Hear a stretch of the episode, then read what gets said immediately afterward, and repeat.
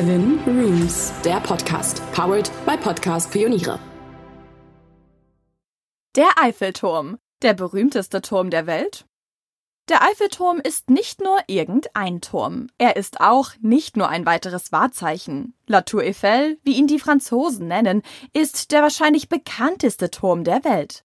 Dabei ist er im Verhältnis zu modernen Türmen oder Wolkenkratzern ziemlich klein. Was also macht ihn so besonders?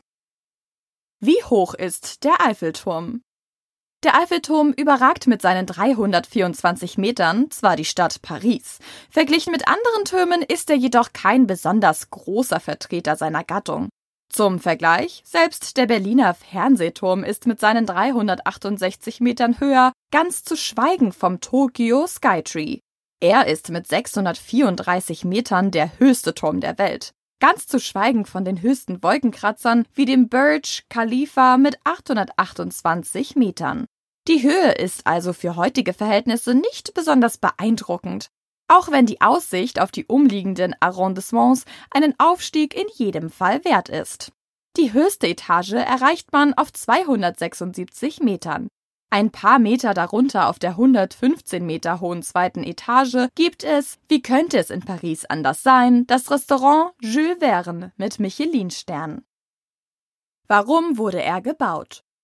Gebaut wurde der Eiffelturm anlässlich der Weltausstellung in Paris 1989, der als Aussichtspunkt dienen sollte. Zu diesem Zeitpunkt war der Eiffelturm tatsächlich das höchste Gebäude der Welt. Benannt ist er nach dessen Bauleiter, dem Ingenieur Gustav Eiffel. Der Bau fußte auf einem neuen Konstruktionsverfahren für besonders lange Metallpfeiler. Sie machten den Entwurf des Eiffelturms erst möglich.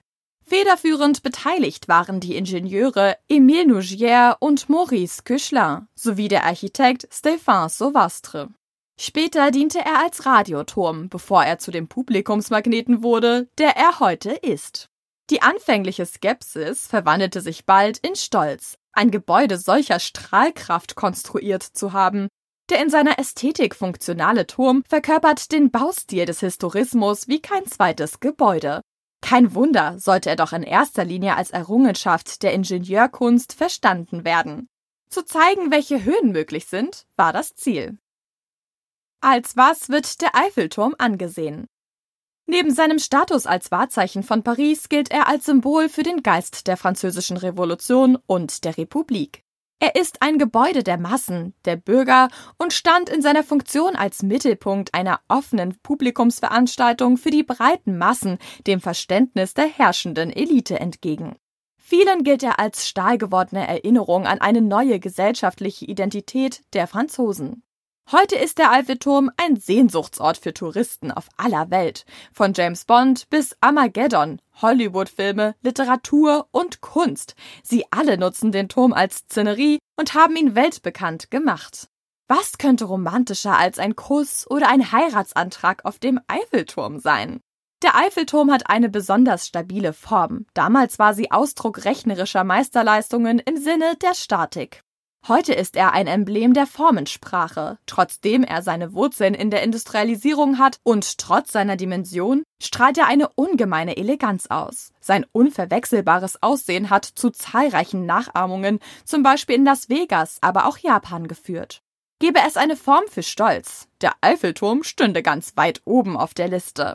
Vielleicht ist er deshalb der vielleicht berühmteste Turm der Welt.